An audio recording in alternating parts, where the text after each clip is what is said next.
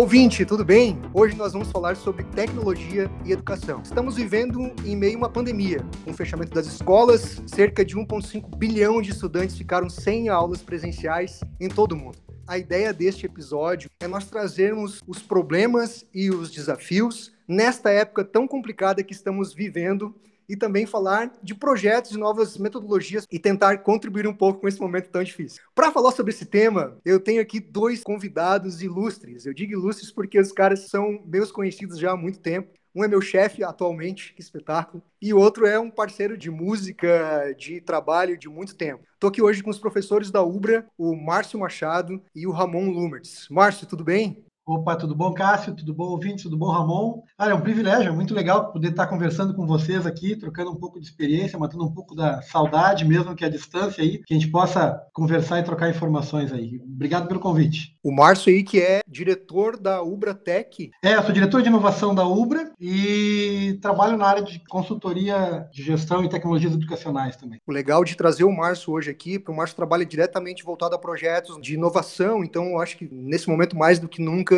a gente precisa pensar novas estratégias, pensar inovações para vencer esse cenário problemático. E também o professor Ramon, que é coordenador do curso de análise e desenvolvimento de sistemas da Ubra Torres. E aí, Ramon? E aí, tudo bem, Cássio? Tudo bem, professor Márcio? Foi bem legal aí o convite, gostei bastante da, dessa possibilidade de a gente poder trocar ideias, conversar um pouquinho sobre uma coisa que eu gosto muito, que é a educação, né? E falar com um cara que foi meu professor, que é o Márcio, e falar com o meu colega de trabalho, o Cássio, é muito legal, né? O Ramon, que também é Google Trainer, né, Ramon? Isso, eu sou Google Trainer desde 2017 e também Google Leader, né, que é da comunidade de grupo de educadores Google de Torres desde 2019. Né? Estou com os caras certos aqui para falar sobre esse tema. Eu sou o Cássio Costa, analista de negócios da Bit Soluções, e esse é o Podbit, o podcast que toda semana traz conteúdo sobre empreendedorismo, marketing digital e tecnologia. Então, ouvinte, não perca tempo, mantenha-se atualizado, assine nosso podcast, nos acompanhe toda semana.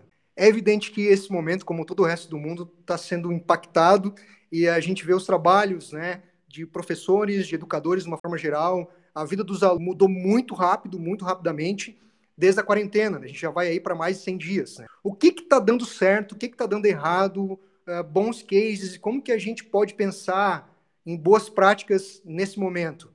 Bom, então assim, durante esse cenário de pandemia, eu acho que o maior case, no caso, é a grande transformação dos professores, né? Professores que de uma semana para outra tiveram que largar o quadro negro, né? que é um instrumento que a grande maioria domina, e daí mudar para fazer videoaulas, fazer live, explorar a criatividade, né, para poder passar conhecimento para os alunos com outras mídias, né.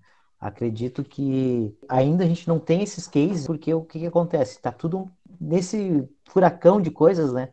Que tem muita coisa acontecendo ao mesmo momento. Creio que, quem sabe, nos próximos anos a gente vai ter cases de coisas que foram boas e coisas que foram ruins. Eu acho que no momento, assim, eu não consigo avaliar o que está sendo bom e o que está sendo ruim. É que a gente tem uma percepção de coisas que estão funcionando. Para citar o exemplo, assim, eu acho que a questão da aula ao vivo, né, que é o que nós na Ubra estamos utilizando ali através do Google Meet, é uma coisa que, na minha opinião, está dando muito sucesso. Está tendo uma efetividade com os alunos, porque a gente consegue ter, diferente do que é o ensino EAD, a gente consegue ter um ensino de forma síncrona, né, como se fosse dentro de uma sala de aula, com a grande diferença que cada um está na sua casa, né? A gente não tem a presencialidade dentro do mesmo ambiente, mas que está funcionando, pelo menos nas minhas aulas e que eu estou observando com os meus alunos, é que eles estão gostando. É claro, tem ainda alunos que não se adaptam ao, a, a, esse novo modelo, né, esse novo método, mas acredito que este seria um dos pontos positivos que eu estou vendo nesse momento, a transformação do professor. Eu acho que este é talvez um dos grandes legados que vai ficar aí depois da pandemia, né? Porque isso vai passar, né? Eu acho que a pandemia acelerou uma revolução e está sendo muito legal para nós. Eu acho que tem todo um lado ruim, né? Infelizmente, que o lado mais fraco acaba ficando um pouco fora da situação. Quem não tem condições de ter acesso à tecnologia acaba ficando à margem. Só que, por um outro lado, a gente nunca teve uma oportunidade tão grande e porque o nosso processo educacional foi atropelado, a gente precisou de uma hora para outra. Quem não estava, eu acho que nós na área de TI, a gente sempre trabalhou com, com AVA, com plataformas, mas a gente vê professores aí bem old school que tiveram que de uma hora para outra se adaptar e começar a, a trabalhar. Eu estou trabalhando diretamente num projeto junto à Secretaria de Estado de Educação, com Educação Básica, Está sendo uma experiência muito legal e o Estado nunca teve uma possibilidade de crescimento tão grande. Eu vou trazer um pouco dessa experiência lá para vocês, mas eu acredito que a população vai ganhar muito, tanto em termos de acessibilidade, então pessoas que até então não tinham muito acesso ou muitos recursos vão passar a ter mais acesso por estar utilizando um, um ambiente híbrido, por estar utilizando tecnologia. Tem uma barreira, tem um, uma dificuldade, de, principalmente de capacitação dos professores, mas ultrapassado esse, esse momento, eu acho que uma grande revolução está acontecendo e está por vir, e eu acho que muito impulsionado em função dessa pandemia. É a transformação digital acontecendo, né? Na área da educação também. A gente falou no terceiro episódio do podcast sobre a questão de, de home office e ergonomia. Lá a gente comentou muito dessa questão da transformação digital que foi antecipada aí, talvez mais de três anos, na verdade. Coisas como o Márcio falou ali de professores old school aí, né? Professores com mais experiência, digamos assim, né? E sem tanta experiência no digital, tiveram que se virar de uma hora para outra para conseguir dar aula de casa. Mas nós vivemos no Brasil, né?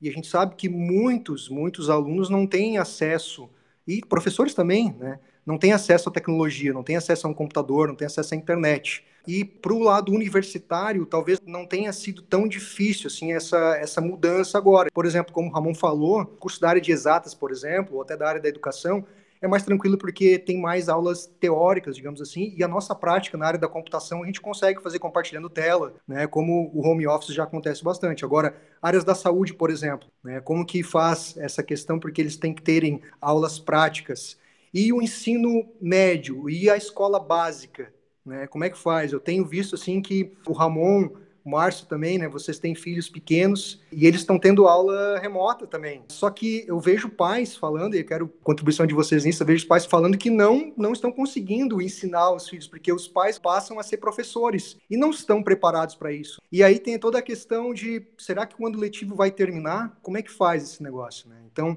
qual é a saída para garantir o aprendizado nesse ano letivo e não somente cumprir carga horária? É que assim, acho que algumas coisas. Enquanto educação básica, eu estou bem envolvido nesse projeto. E quando começou a questão da pandemia, uma das coisas naturais é que se pensa é vamos colocar todo mundo num ambiente virtual e as aulas vão continuar. Só que tem outras dimensões que a gente tem que pensar, né? Como tu comentasse, Cássio, muita gente não tem acesso à internet, muita gente não tem dispositivo. Então, o governo do estado, para ter uma ideia, está colocando aí internet patrocinada ou seja, os alunos da rede estadual vão ter internet gratuita para ligar nos seus celulares ou nos celulares dos seus pais, para acessar especificamente o ambiente do Google Sala de Aula. Não, não vão poder usar Netflix ou Xvideos, mas eles vão poder utilizar para acessar o Google Sala de Aula e os materiais didáticos. Então, essa contribuição, isso não se imaginava. Quando que a gente imaginou que um aluno da periferia ou qualquer aluno da escola pública fosse ter internet gratuita para usar para a sala de aula? Então isso já foi uma grande transformação. Aí outra coisa que nós comentamos para o secretário de Educação é que não adianta colocar a internet se os professores não, não souberem preparar a sua aula para isso. Então está sendo feito todo um trabalho junto aos professores da rede estadual em termos de capacitação pedagógica, mostrando que é diferente de preparar uma aula no ambiente eh, virtual. Esse final de semana eu trabalhei em cima de um modelo de plano de aula para essa modalidade híbrida. Eu estou participando da equipe que está trabalhando em cima de, de todo essa, esse planejamento do ensino híbrido para a rede estadual. Então, o professor ele está tá sendo orientado, ou vai ser orientado, a preparar na sua estratégia de pedagógica, se ele vai trabalhar um componente, por exemplo, eu vou trabalhar com biologia marinha, eu tenho que ter material que funcione no plugado e material que funcione no desplugado, porque nem todos os alunos vão ter acesso. Porque mesmo o Estado providenciando a internet para todos, tem gente que a internet não funciona, ou que não tem o dispositivo para botar a internet. O Estado não vai dar dispositivo para todos. Então, o Estado pensou em internet para todos,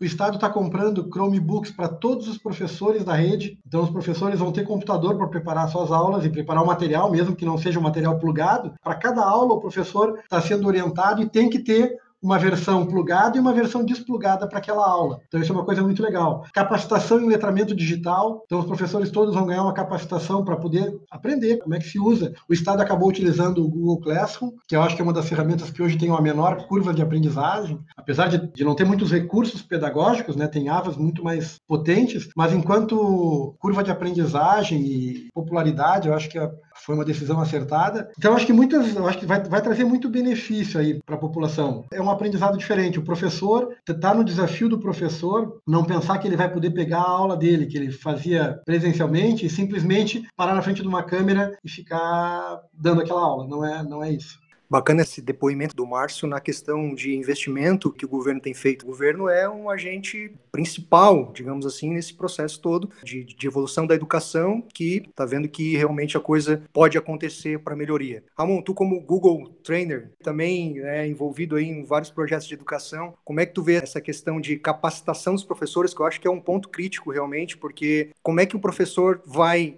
engajar o aluno se ele não está preparado. Ele tem que criar novas situações, não é a gente dizer simplesmente que a sala de aula mudou de lugar, agora ela é virtual, mas não é a mesma experiência como tu falou no início, não tem quadro negro. Como é que tu vai fazer para o aluno ficar engajado? O Google Sala de Aula, eu concordo com o Márcio que ele é simples, tem outros que são muito mais complexos, com muitos outros recursos, mas o simples que o Google Sala de Aula entrega, ele consegue suprir toda a necessidade de um professor. E talvez por ele ser simples, a gente acha que ele ah, tem outros melhor, Blackboard, por exemplo, pode ser melhor. Só que se tu for ver, daí tu adiciona os recursos que a Google Suite tem ali, Meet, apresentações, ele se torna um negócio estrondoso, né?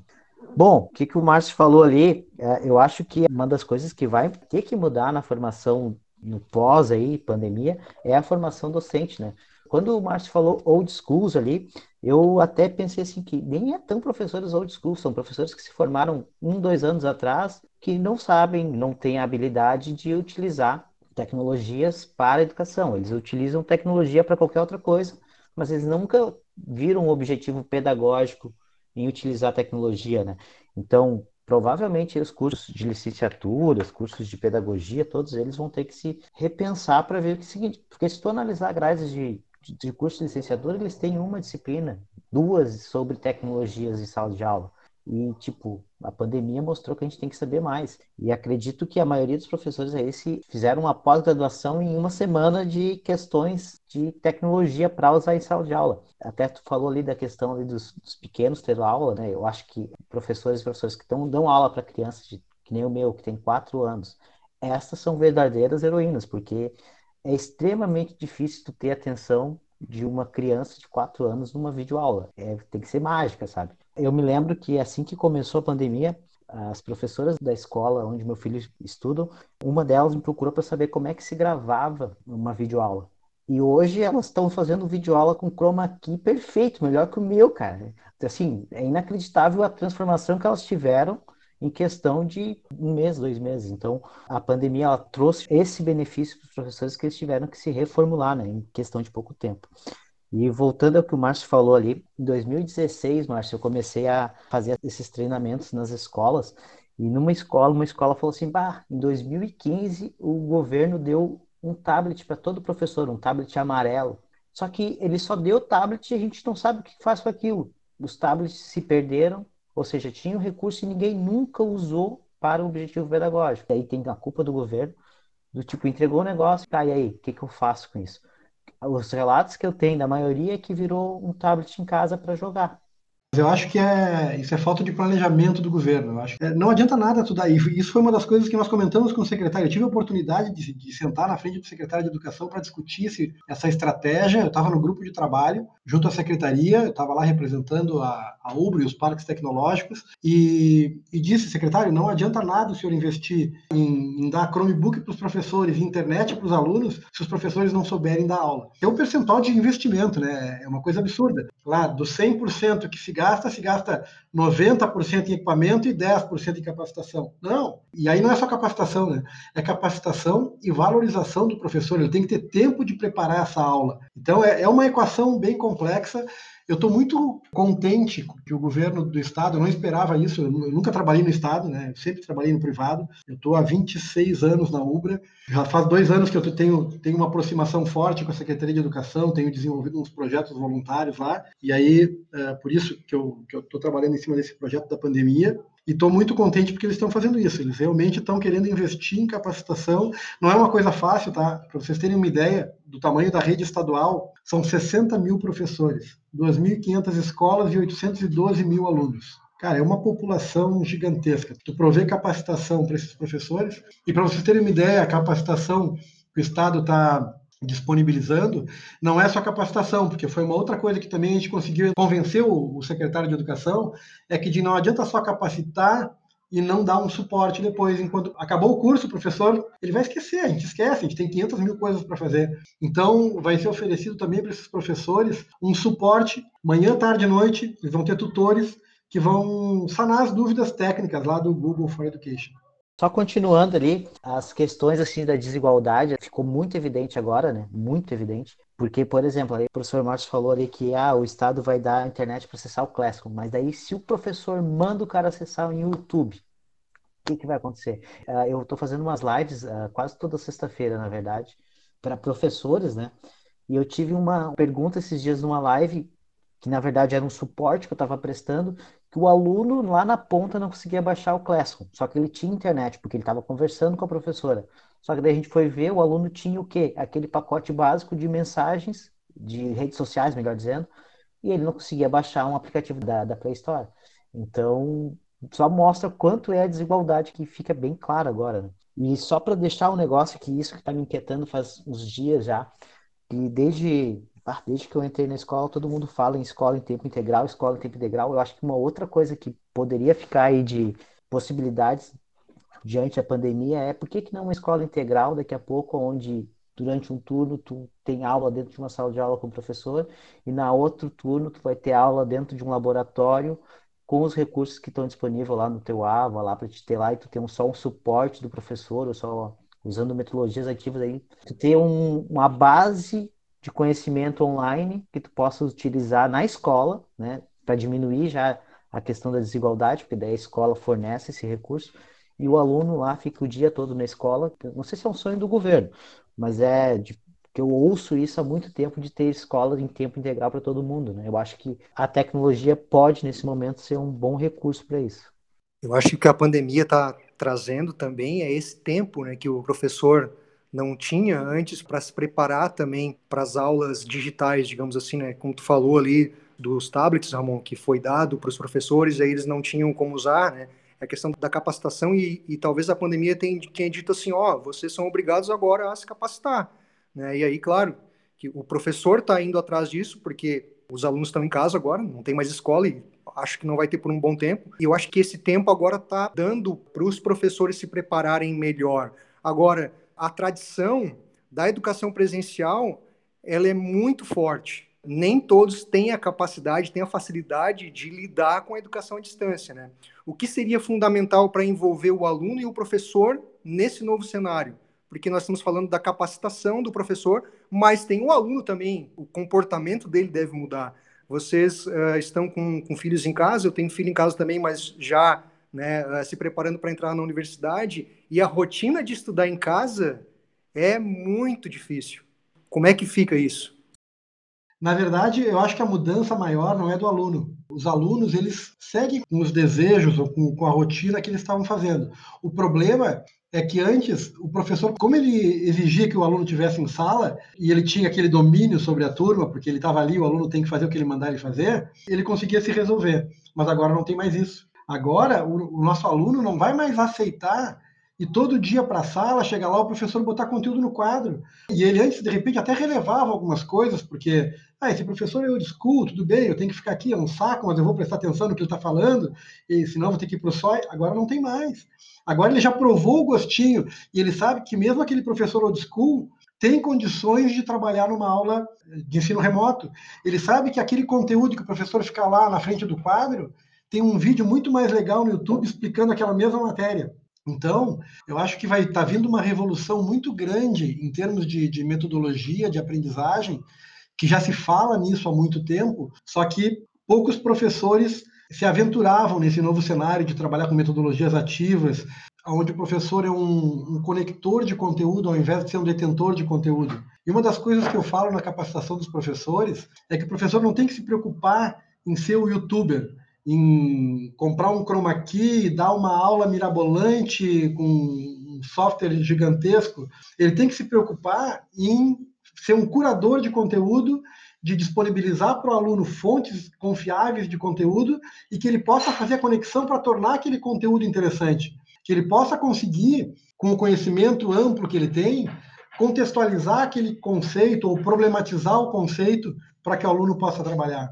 Agora, nessa pandemia, em atividade home office na Ubra, eu tenho dividido meu tempo entre Ubra e entre Secretaria de Educação. Tenho dado uma, tenho, tenho trabalhado semanalmente, até porque a minha, minha namorada trabalha na Secretaria de Educação, então eu acabo tendo um link lá também. Eu cheguei lá antes dela, cheguei lá um ano antes dela, mas ela é funcionária pública, ela trabalha lá dentro, ela foi para lá, foi transferida de Torres para lá, a Secretaria de Educação. Faz um mês ela assumiu o cargo de diretora pedagógica, então é, é um desafio, um negócio muito legal. Mas eu tenho tido, tido, surpresas bacanas junto à Secretaria de Educação. E o fato de tu fazer um negócio impactar um monte de gente, cara, a gente fez, fez uma, uma palestra que tinha 60 mil pessoas assistindo, que teve 80 mil visualizações em uma semana. É, uma das coisas que eu percebo assim, e isso vejo até na universidade, é que nós da tecnologia a gente sempre teve esse desapego de disponibilizar nossos conteúdos e tal. E daí esses dias eu atendi uma aluna e ela disse: Bah, esse semestre está sendo muito legal porque eu estou podendo ficar com as apresentações dos meus professores. Eu digo: Como assim? É, eu acho que isso é o mínimo que tu tem que receber. Ela: Não, a gente tem que tirar foto da apresentação ali ou escrever. Eu disse: Não, mas isso aí é uma coisa que agora mesmo, realmente, se o professor diz: Não, vocês não vão poder pegar minha apresentação, o aluno vai levantar da sala e vai sair, porque não tem cabimento um negócio desse em 2020, pós-pandemia principalmente. Eu não posso te dar o PDF para ti porque é meu material. Então, acho que isso vai ser uma mudança bem grande. Outra coisa que eu acho que é uma mudança que pode acontecer é a questão da presença em sala de aula. Será que eu não posso ficar em casa e o professor transmitir a aula e eu ficar assistindo de casa, ou gravar a aula e assistir de casa e eu vou lá e faço a prova? É, são coisas que muitas universidades, escolas vão ficar se perguntando, ou deveriam ficar se perguntando. É, o ponto principal de mudança, então, a gente pode concordar com as falas de vocês, que é a rotina do professor, não só a rotina, mas a mentalidade do professor também. Como o Ramon falou nessa questão de compartilhar material, de deixar o material disponível para o aluno acessar a hora que ele quiser. E outra situação bem assim interessante da gente falar aqui são as avaliações, né? Eu tenho casos agora, também sou professor da UBRA como os dois colegas, é, de aluno não conseguir fazer a prova no horário que eu disponibilizei a prova, que é das 19 às 22 horas. Aí o aluno pega e diz: ah, eu estou em casa, mas a minha internet não está funcionando. Eu posso fazer a prova depois? Né? Aí como é que fica? O professor tem que fazer outra prova? Se a prova for múltipla escolha, o pessoal não vai colar? Eu vejo professores debatendo isso, né, e, e com, uma, uma certa relutância, assim, dizendo, pessoal, nós não vamos mais poder fazer avaliação do jeito que a gente faz, porque os alunos vão colar né? E, pai, se eu fizer uma prova que eu não estou lá cuidando, eles vão colar, né? Como é que fica isso? Não, mas é, e isso não é só na prova, Cássio. Isso eu também, a gente também comenta na capacitação dos professores do Estado. Esse problema não é nem só da conexão da internet. Imagina uma família que tenha dois filhos ou quatro filhos, ou a minha, que tem cinco. Imagina o seguinte: como é que os caras vão trabalhar na mesma sala, no mesmo quarto, com duas ou três aulas ao mesmo tempo? É uma bagunça, não tem como fazer isso. Então, a gente orienta os professores duas coisas. Primeiro, que eles têm que pensar no tempo que o aluno vai demorar para assimilar e desenvolver a atividade. E a outra coisa é que ele não pode cobrar uma temporalidade nessa atividade. Eu não posso querer que o aluno me entregue essa atividade hoje. Eu tenho que dar no mínimo uma semana, considerando que na família dele, nem sempre ele vai ter acesso naquele momento ao dispositivo, ou que o ambiente que ele tem para poder desenvolver essa atividade vai ter silêncio, vai ter a, a organização necessária para desenvolver aquela atividade. E a avaliação é bem mais complexo, né? A avaliação não pode mais ser daquele jeito que a gente estava pensando antes. Cada vez mais faz sentido a avaliação continuada, uma avaliação por processo, né? E não uma avaliação estanque uma avaliação por competência. Eu tenho um caso bem engraçado isso aí em relação à avaliação. Assim que teve essa mudança, a gente teve a primeira avaliação, né? E daí um professor me entrou em contato porque ele queria deixar a prova disponibilizada online no momento da aula até o final da aula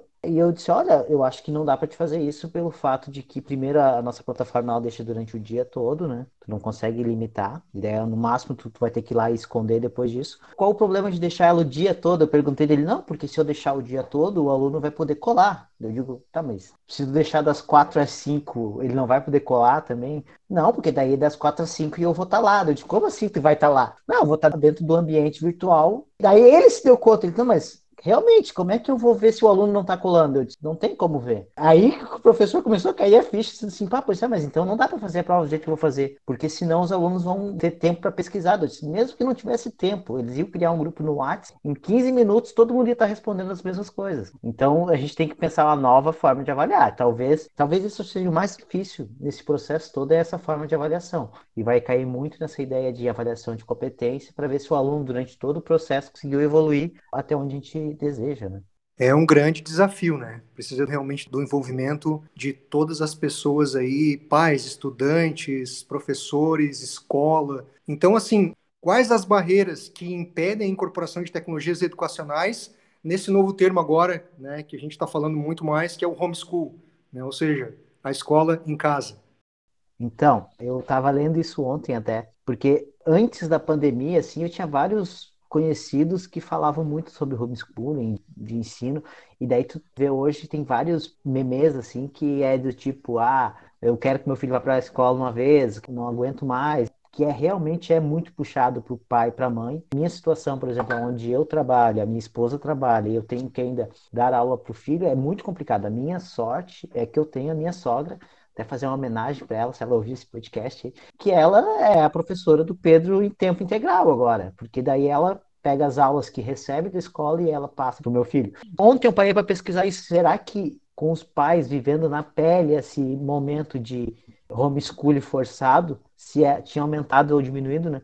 Porque pelo que eu percebi, assim, nas minhas redes sociais diminuiu bastante, só que daí eu fui pesquisar e nos Estados Unidos aumentou em 45% pessoas que estão interessadas no homeschooling. Lá nos Estados Unidos é, é autorizado. E no Brasil também, acho que desde o ano passado está autorizado, não tenho certeza. E daí, essa pesquisa mostrou que tem mais gente interessada, assim. Agora, eu olhando na minha realidade aqui, eu vejo que tem menos pais interessados. Eu não sei daí o que, que o Márcio acha, assim. Porque eu fico imaginando o Márcio tendo cinco filhos, tendo que dar aula para os cinco numa vez só, imagina.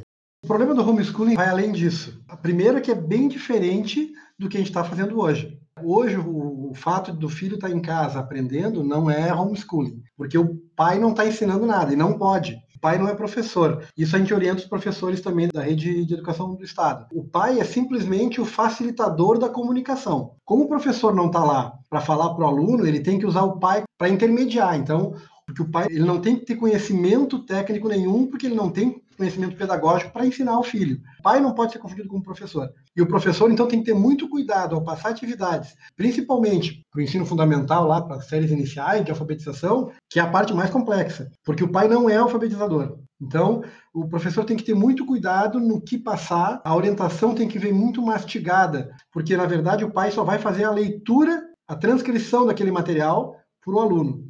É como se o pai fosse a voz do professor para o aluno, nada mais do que isso. Então isso é complexo. Qual é o problema do homeschooling? Eu acho que o homeschooling é, ele pode ser liberado. Eu sou bem liberal, tá? Então eu acho que o homeschooling é legal para algumas situações. Qual é o problema do homeschooling? A socialização. É importante para uma criança se socializar, aprender a trocar, aprender a se frustrar, aprender a compartilhar. Estava passando um avião aqui.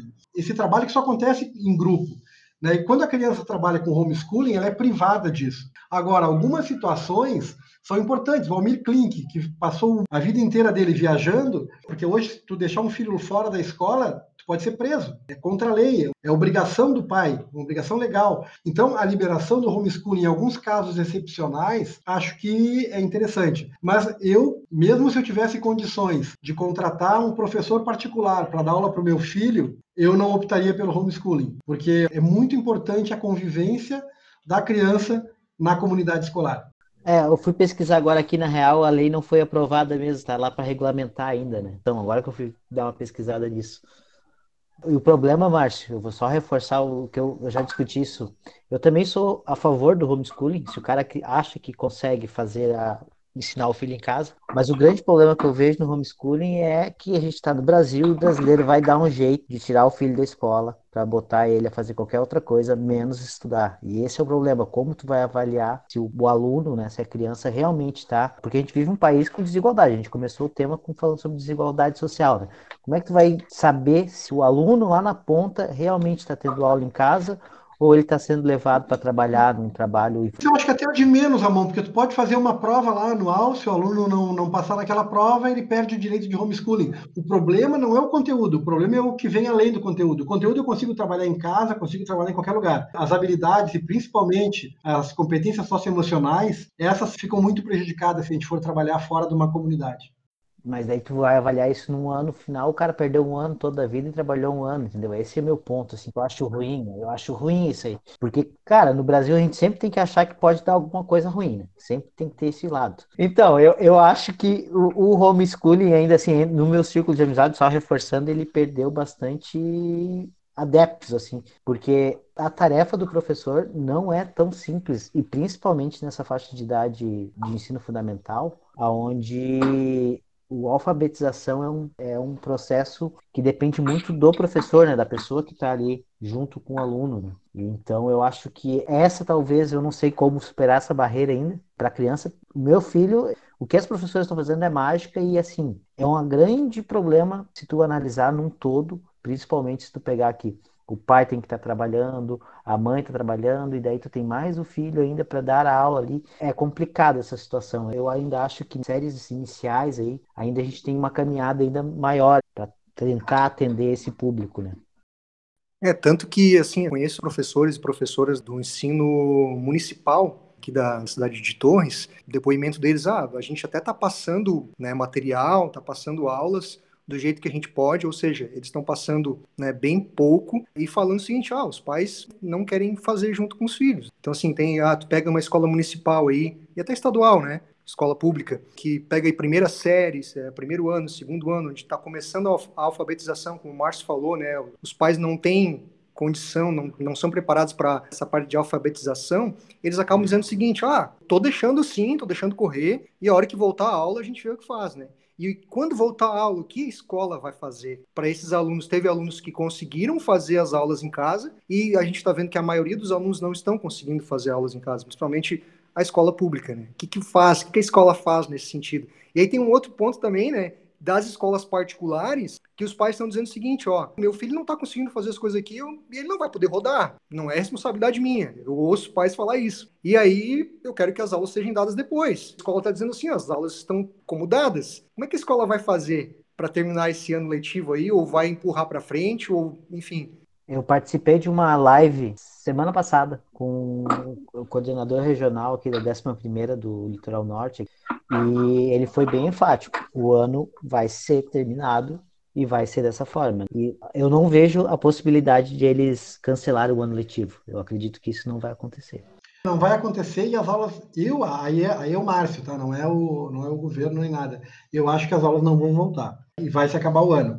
Mas eu acho que assim, ó, existe todo uma, um consenso ou um entendimento, talvez não um consenso, mas um entendimento bem geral que mostra que o mais importante nesse momento é o acolhimento ao aluno, é entender a importância da pandemia, é entender esse acolhimento do socioemocional, de trabalhar. Existem alunos passando por situações incríveis de perdas, de perdas na família, de mudanças, de então já é um impacto muito grande. E eu acredito que o que vai se perder ou que não vai conseguir se chegar no conteúdo desse ano, isso vai ter que ser estendido por mais um ou dois anos. Então, o objetivo da, da educação nesse momento não é de reprovar ou de fechar o ano, ah, não, se atingiu, atingiu, se não atingiu, é outra coisa.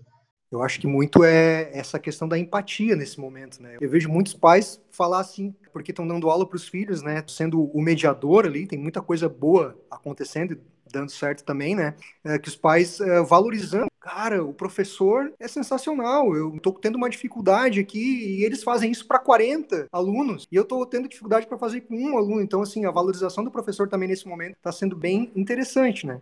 Ontem saiu na Zero Hora isso, né? Que um dos benefícios, digamos assim, entre aspas, é a valorização do professor pós-pandemia, né? Eu espero que isso aconteça. Eu não acredito que vai acontecer, sinceramente, mas eu espero que isso aconteça pelo fato de que, como nós estamos percebendo, a tarefa do professor é muito árdua e os professores eles se remodelaram, como a gente já falou várias vezes nesses últimos meses aí, e eles merecem uma salva de palmas por isso. Eu tenho um depoimento do Diego, meu sócio aqui, ele disse assim, ó, o Rafa, que é o filho dele, odiava a escola. Agora ele diz que gosta e já está com saudades por causa das aulas em casa. É, mas uma coisa que aconteceu, o filho do Diego é colega do meu filho também. Eu acho que tem coisas que foram mal planejadas. Né? Então, na ânsia de, não parar e não planejar e de não perder tempo, e as escolas particulares estão muito preocupadas com isso, porque o que está acontecendo? Pô, se eu tenho um ensino particular que tem as mesmas condições que o ensino público, ou seja, as aulas vão ser remotas, por que, que eu vou ficar pagando para o meu filho